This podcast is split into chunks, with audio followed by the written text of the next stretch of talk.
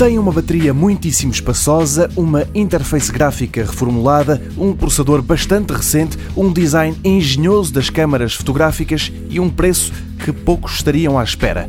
É assim o novo telemóvel da ASUS, o Zenfone 6. Já está à venda online, mas é apenas a partir de amanhã que começa a chegar às lojas e às mãos dos compradores. Por cá vai ser disponibilizado em três versões, iguais em quase tudo, menos na memória e no espaço disponível.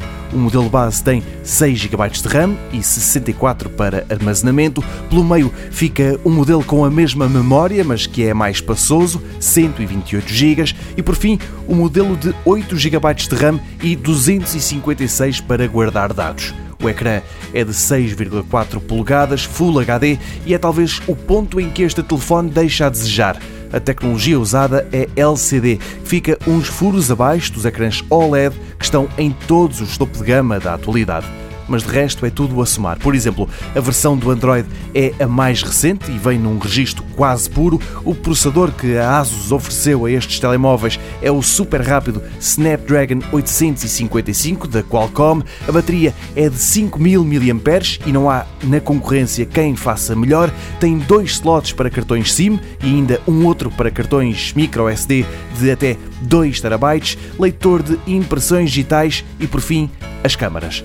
A principal é de 48 megapixels e ao seu lado está uma ultra grande angular de 13 megapixels. Tem ótimos pergaminhos e a principal consegue mesmo fazer vídeo 4K a 60 frames por segundo.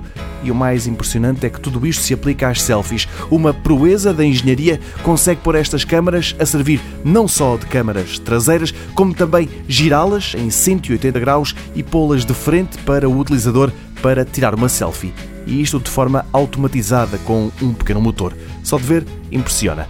E o mesmo se passa com o preço. O modelo base do Zenfone 6 tem tudo isto e não chega a custar 500 euros. Pode conhecê-lo melhor se passar pelo site da TSF.